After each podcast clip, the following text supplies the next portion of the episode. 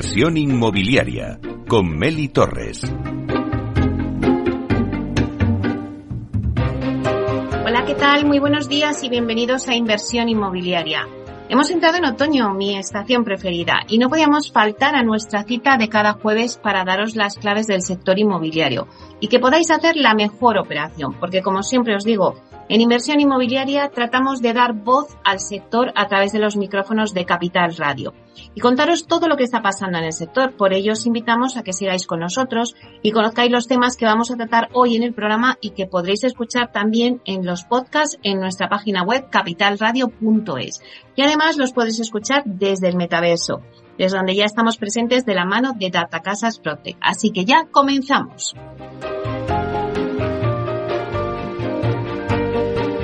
Como todos los jueves, empezamos tomándole el pulso al sector con las noticias que nos trae el portal inmobiliario Idealista y que hoy nos trae un informe de Funcas sobre la edad de emancipación de los jóvenes. Luego Tinsa nos dará el dato inmobiliario del día y luego nos vamos al análisis de mercado con Caser Seguros para hablar de la hipoteca inversa.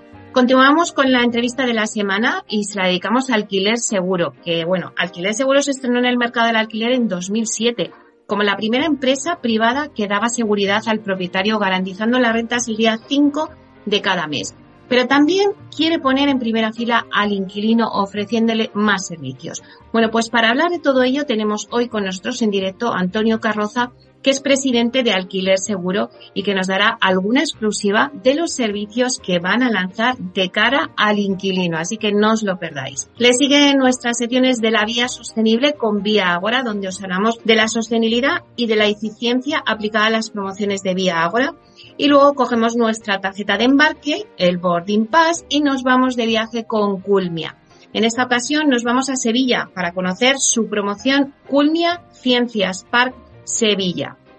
Y ya en la recta final del programa, de 12 a 1, vamos a analizar el mercado con el presidente del Grupo LAR, con Miguel Pereda, que nos va a contar la estrategia que va a seguir la compañía en los próximos años.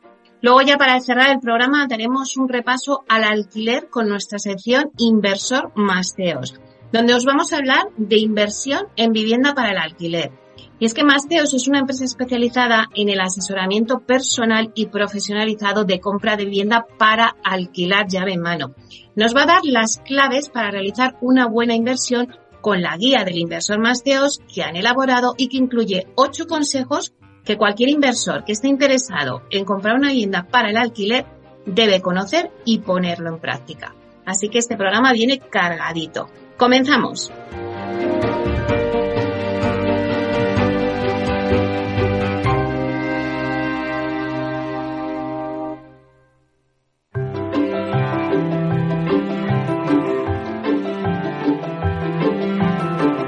Idealista te ofrece la noticia de la semana.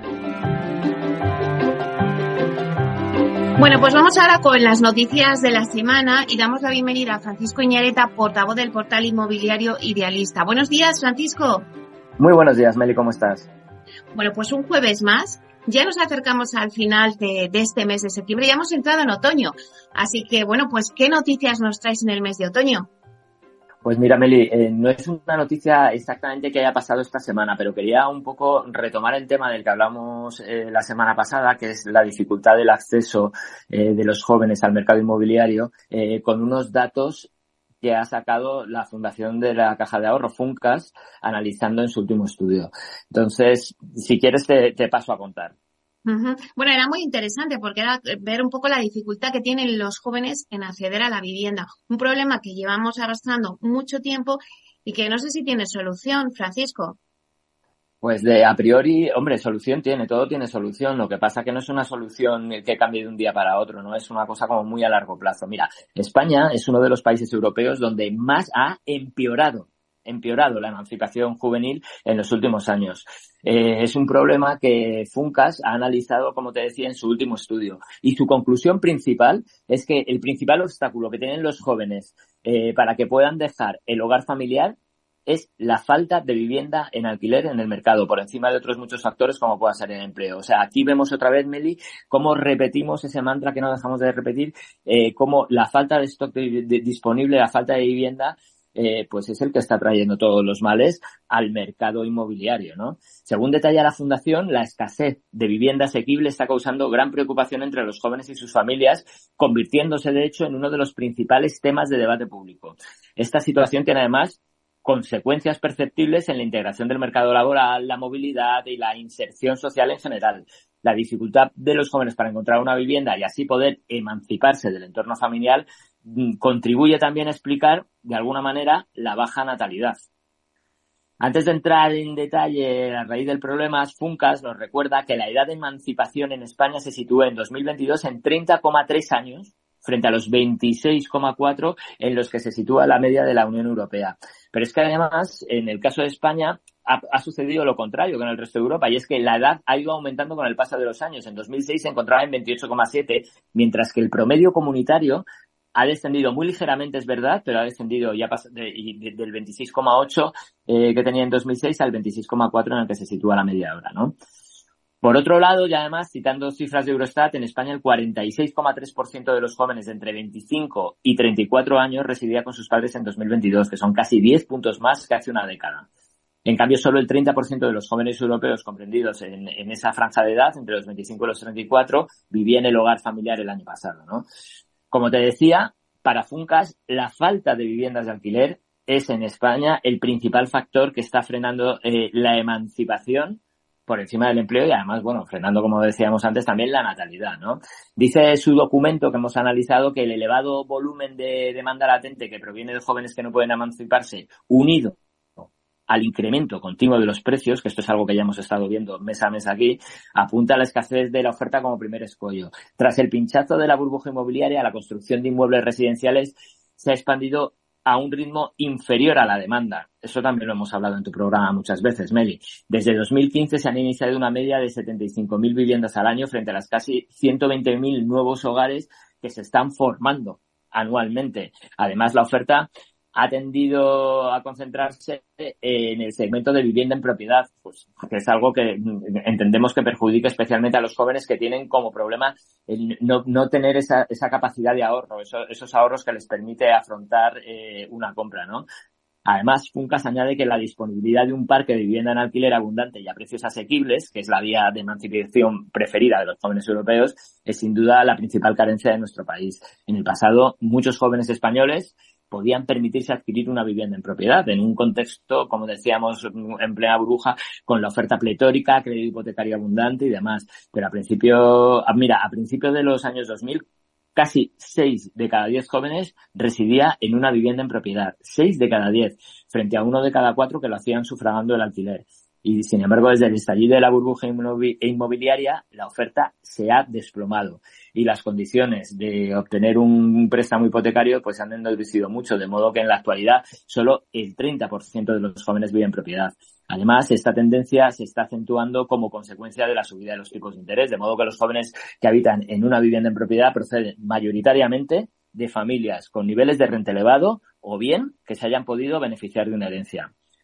Parece que esto no pasa en el resto de Europa, donde el mercado del alquiler es relativamente abundante y la inmensa mayoría de los jóvenes sí tienen acceso a una vivienda. Además, muchos países han subvencionado el acceso a la vivienda del alquiler a través de la puesta en marcha de pisos sociales o bien de ayudas directas al pago del arrendamiento y demás. Pero en el caso de España, el escaso stock, las pocas viviendas disponibles eh, en alquiler, sumada a una demanda creciente, lo que está provocando Meli son subidas en los precios. Y ya con esto termino, lo hemos visto más veces. Según nuestros datos, los datos de Idealista, el precio medio del metro cuadrado se sitúa en agosto por primera vez en 12 euros en el conjunto de España y tiene capitales como Barcelona, Madrid, San Sebastián, Palma, Málaga, Valencia en niveles récord. Está claro, te decía antes al principio, Francisco, que no se sabía si había solución, pero claro, eh, la solución reside, como tú bien has dicho, en que haya más oferta de vivienda en alquiler, que es lo que apunta este estudio de Funcas.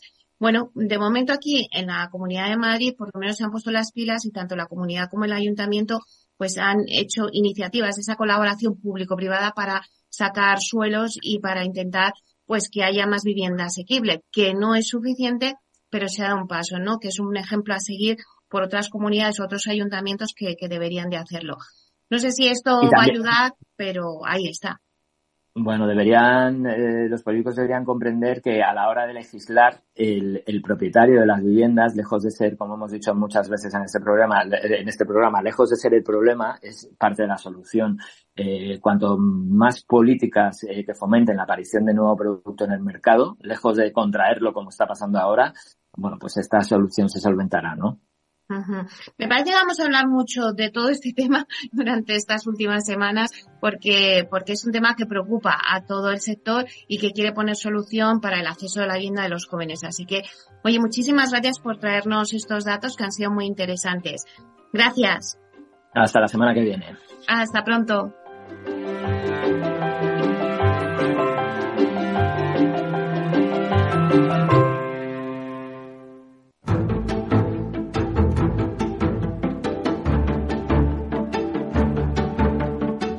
Dato del día con Tinsa.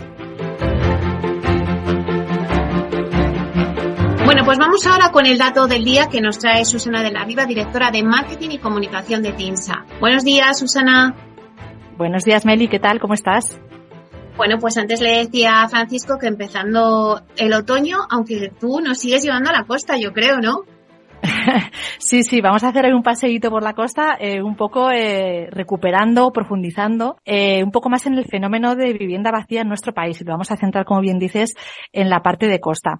Hace un par de semanas hicimos una primera aproximación a este tema, no sé si recuerdas, cuantificando el parque de viviendas deshabitadas que hay en España. en ese momento hablábamos de que hay 3,8 millones de viviendas vacías, según el censo del INE de 2021, que es el último dato disponible.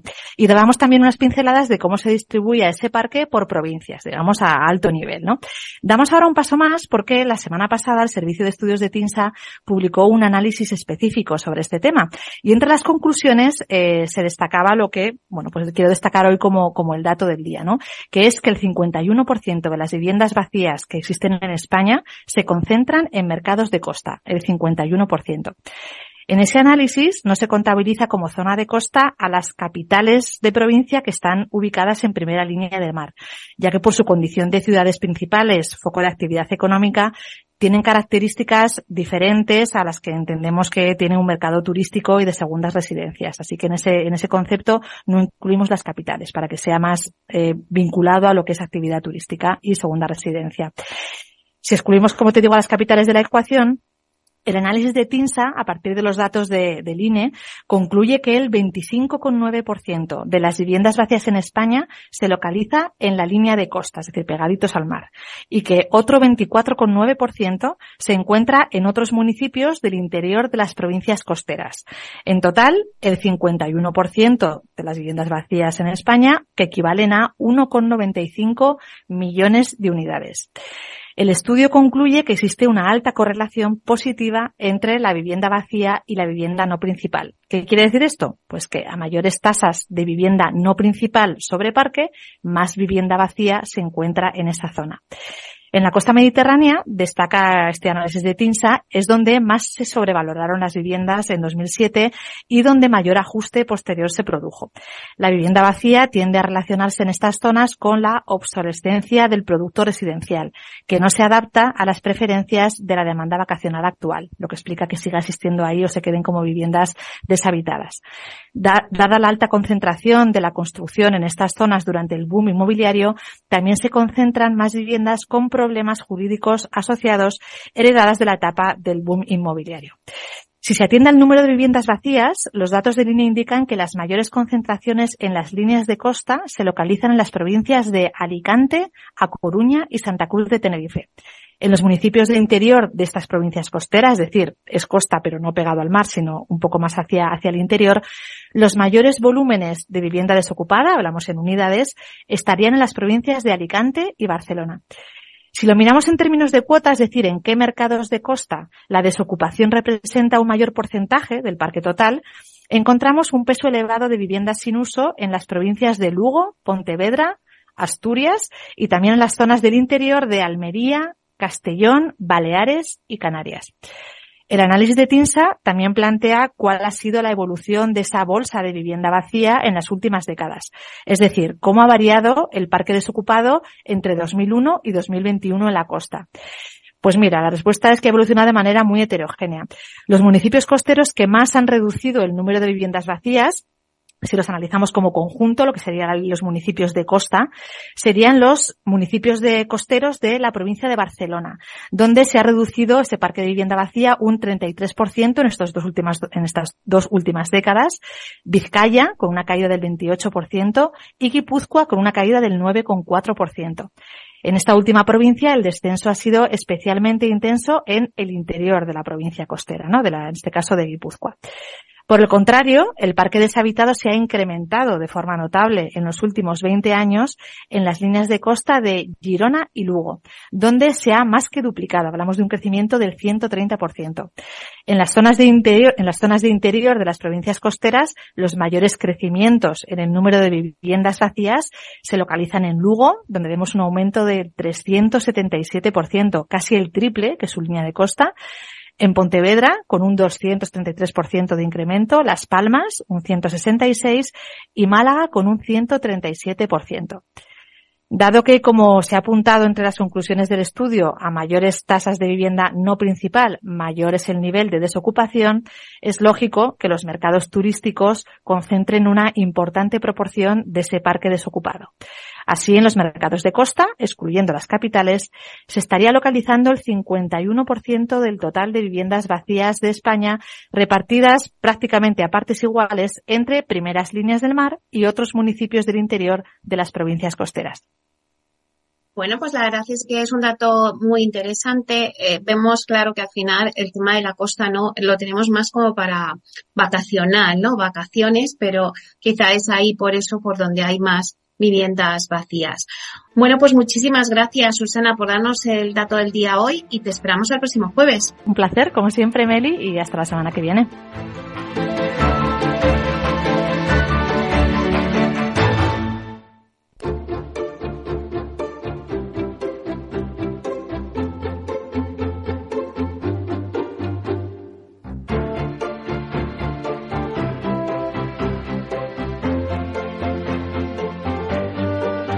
Es el momento del análisis.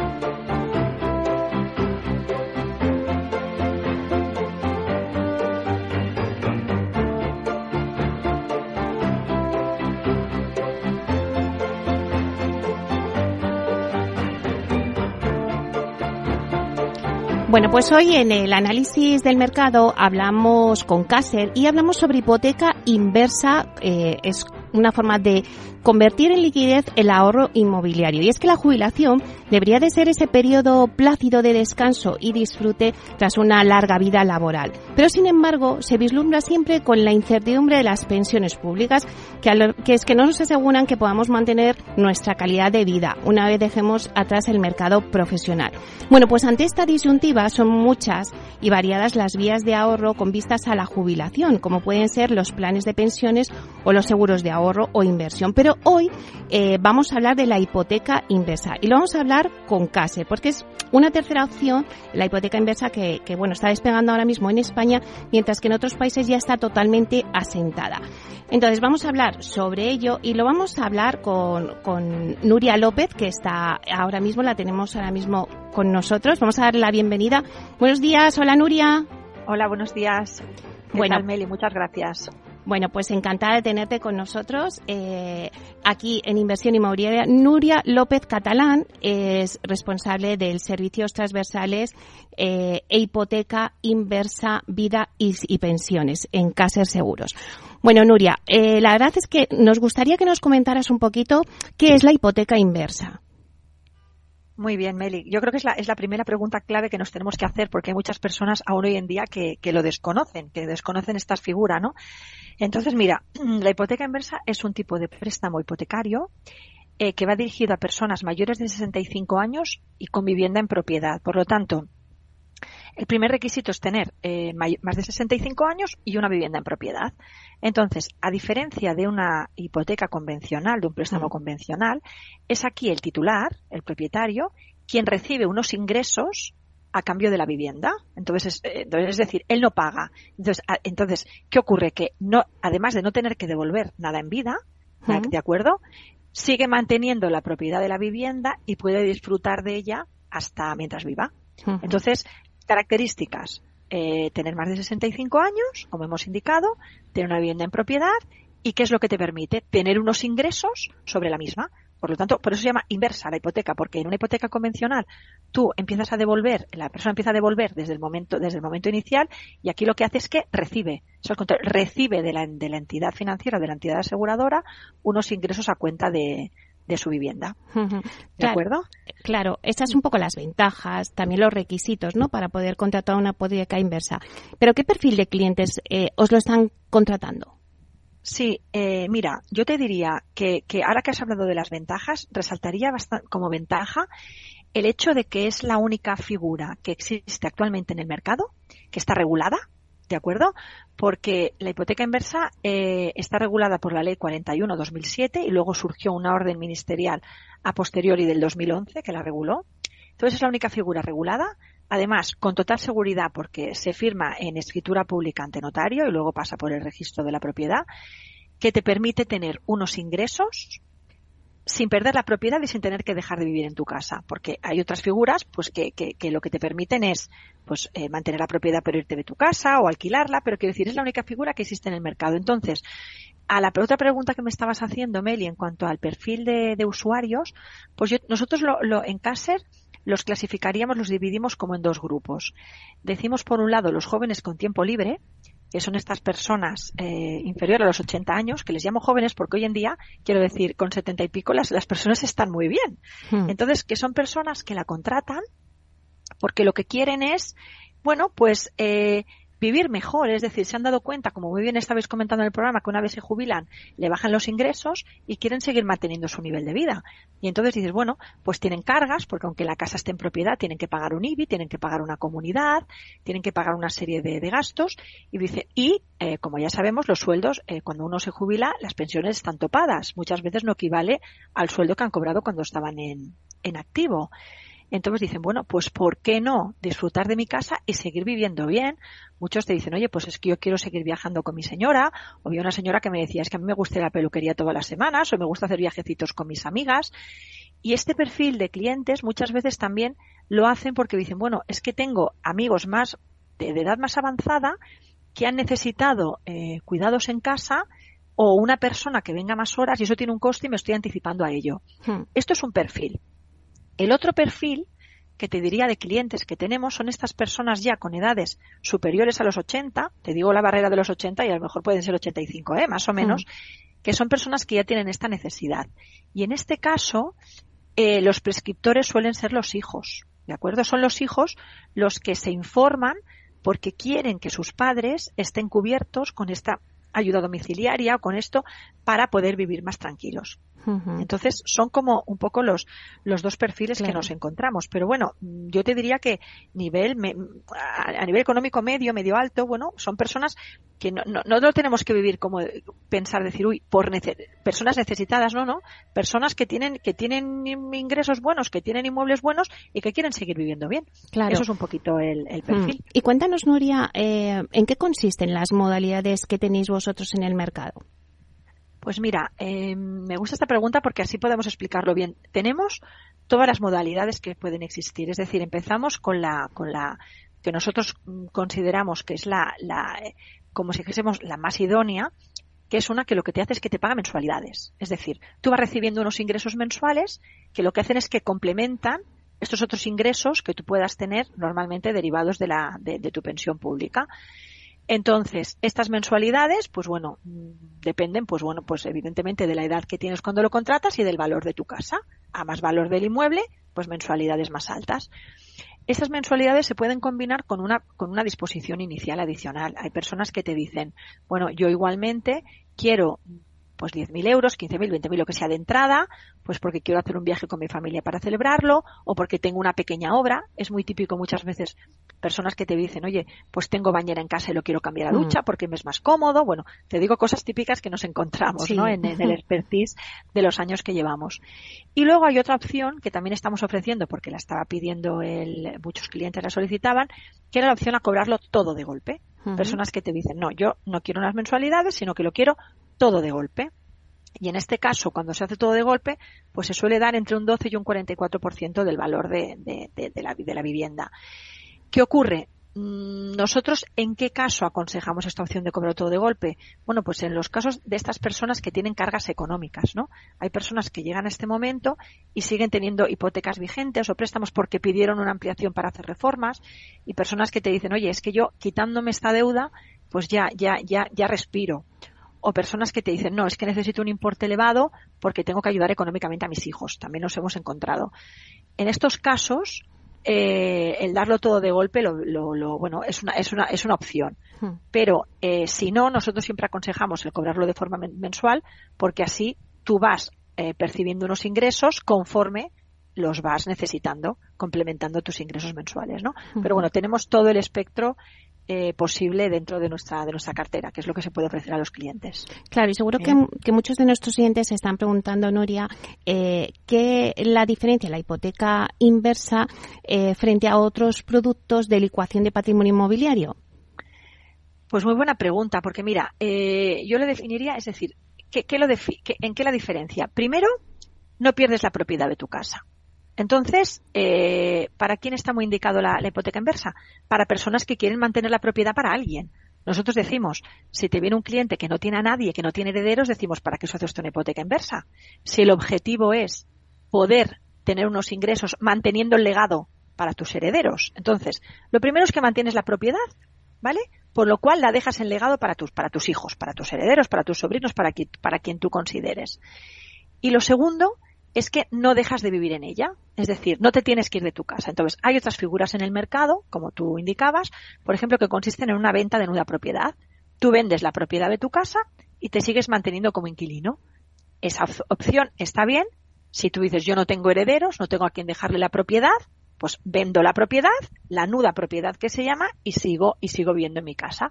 O hay otras opciones que tú vendes la propiedad y te quedas como inquilino de tu casa. Estamos en lo mismo. ¿En qué se diferencia de la hipoteca inversa? Que la hipoteca inversa tú vives y mantienes la propiedad, que es lo mm. que te he dicho.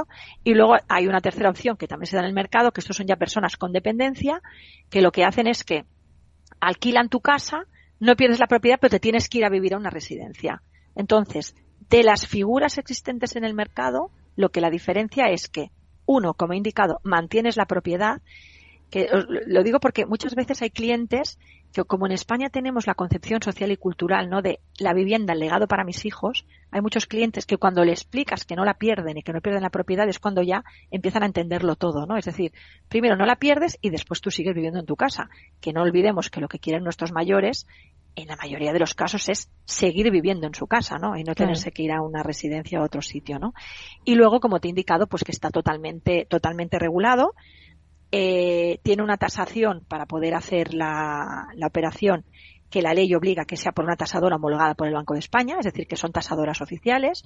Y luego también eh, incorpora, además de eh, lo que hemos indicado de el tener una escritura pública que se firma ante notario, es decir, que esto no es un contrato privado entre dos partes, incorpora una seguridad también adicional porque la orden ministerial que lo regula obliga que haya un asesor independiente externo, es decir, antes de la firma eh, interviene una figura externa que es un asesor que le explica al cliente el producto, le indica la idoneidad o no y le emite un dictamen, un certificado que se adjunta junto a la escritura pública ante notario. Bueno, pues si te parece, Nuria, nos ha quedado claro que no pierde la propiedad, lo vamos a dejar ahí.